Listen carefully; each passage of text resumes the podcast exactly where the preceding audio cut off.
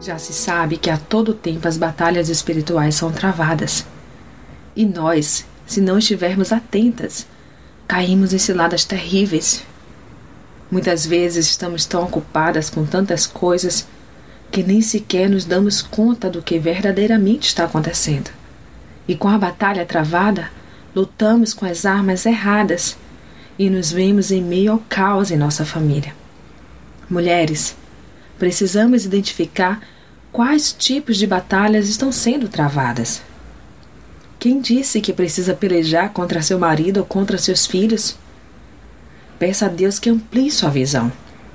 Precisamos entender e discernir as lutas.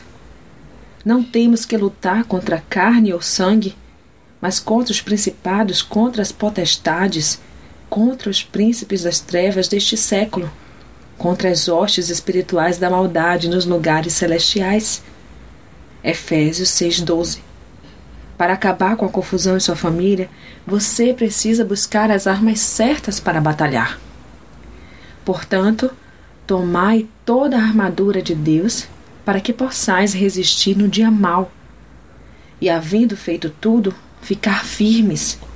Estais, pois, firmes, tendo cingidos os vossos lombos com a verdade, e vestindo a couraça da justiça, e calçados os pés na preparação do evangelho da paz, tomando sobretudo o escudo da fé, com o qual podereis apagar todos os dardos inflamados do maligno.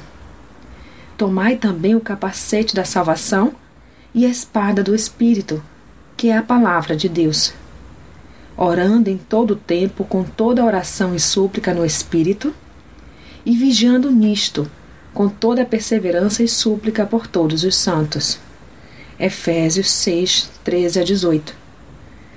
Portanto, mulheres, estejamos atentas e busquemos lutar com as armas espirituais as quais Deus nos orientou, sabendo que Ele irá à nossa frente, pelejando por nós pois é o nosso grande general.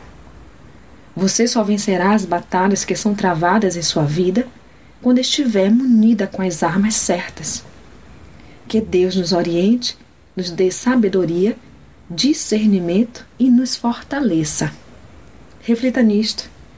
Sou Sayonara Marques e estou aqui com você, mulher na retaguarda.